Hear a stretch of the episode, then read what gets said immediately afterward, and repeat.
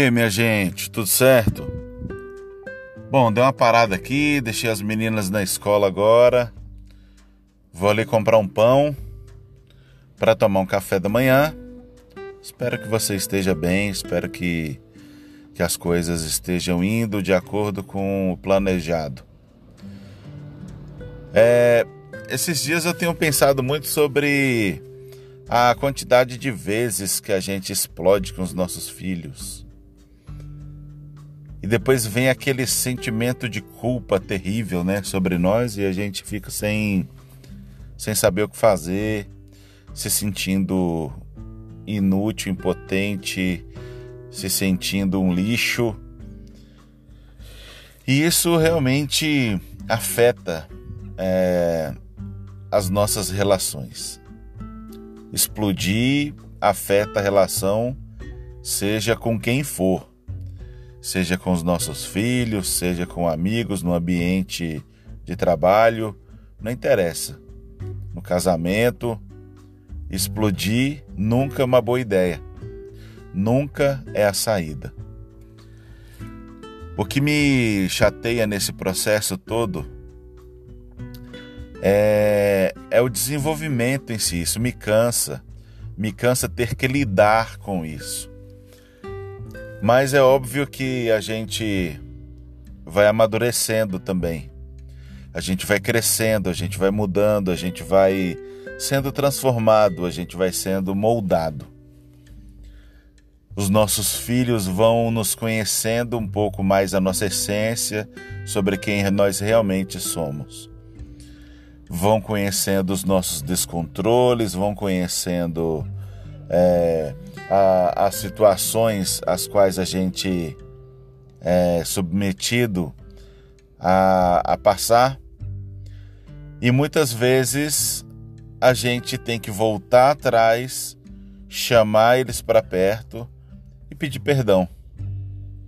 Pedir perdão para uma criança, isso é ridículo, né? É, é exatamente isso. E é sobre isso que eu quero falar com você hoje, né? Sobre a quantidade de vezes que você pediu perdão para os seus filhos.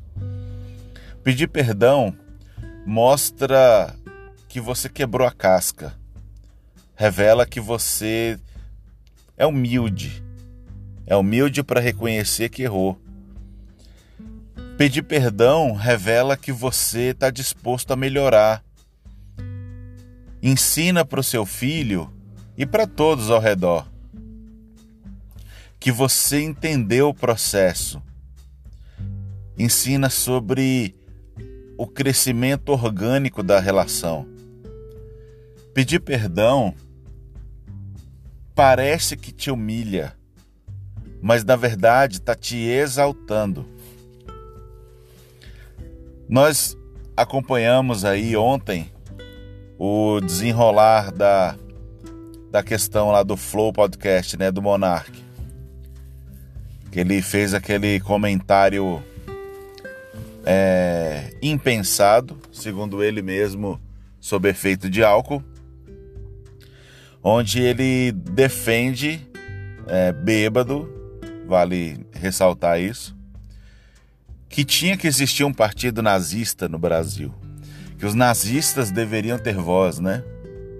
Então ele percebeu o tamanho da besteira que ele falou, pediu perdão, mas mesmo assim ele sofreu com as consequências do erro dele. Ele precisou ser desligado das organizações Flow e foi a público, né? Pedir perdão para as pessoas, pro, pro para os judeus né, brasileiros né, instalados no Brasil. Então ele precisou pedir perdão, ele precisou se humilhar. Mas a consequência de, é, do, do que ele fez ainda vai reverberar, ainda vai perdurar. E é nesse momento onde a maturidade começa a fazer parte da vida da pessoa. Onde a pessoa começa a perceber que, opa, esse erro eu não cometo mais. Dessa forma eu não procedo mais. E se essa é realmente a minha opinião, eu vou ter que melhorar os argumentos com relação a essa opinião, para que quando eu precisar expor novamente essa opinião, eu esteja pronto o suficiente para poder é, ser entendido.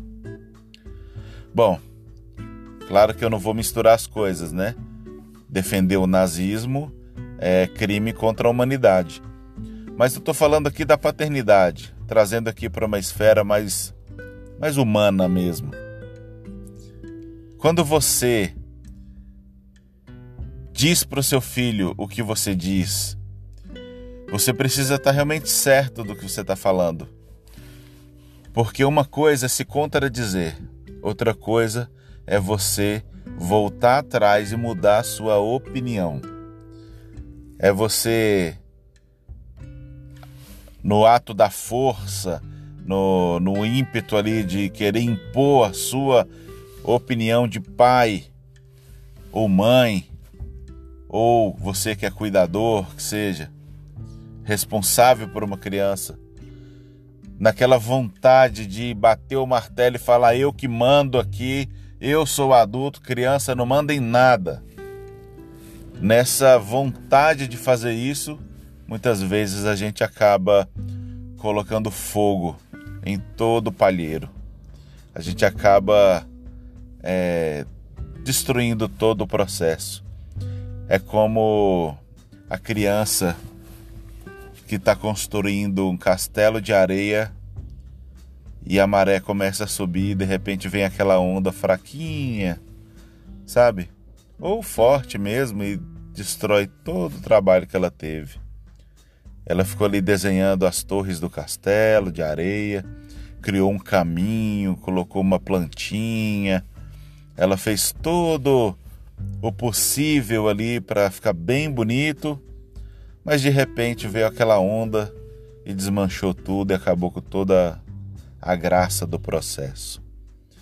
Não pedir perdão é tão destrutivo quanto essa onda. Então peça perdão, se humilha, porque os humilhados serão exaltados, não é isso? Então, vamos fazer um combinado aqui, você e eu? Pede perdão para quem você tem que pedir. Você não sabe quanto tempo você tem aqui? Ou quanto tempo a pessoa que você deve perdão ou que deve pedir perdão, ela vai continuar? Então faça isso, seja o primeiro. Não espera para depois. Se humilha. Peça perdão. Liga para alguém hoje e conversa com essa pessoa, chama para um café. Não pedir perdão é o mesmo que tomar veneno e esperar que o outro morra. Então resolve isso de uma vez.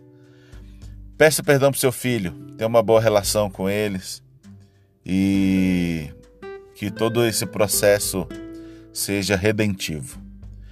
E a gente se encontra aí num próximo momento.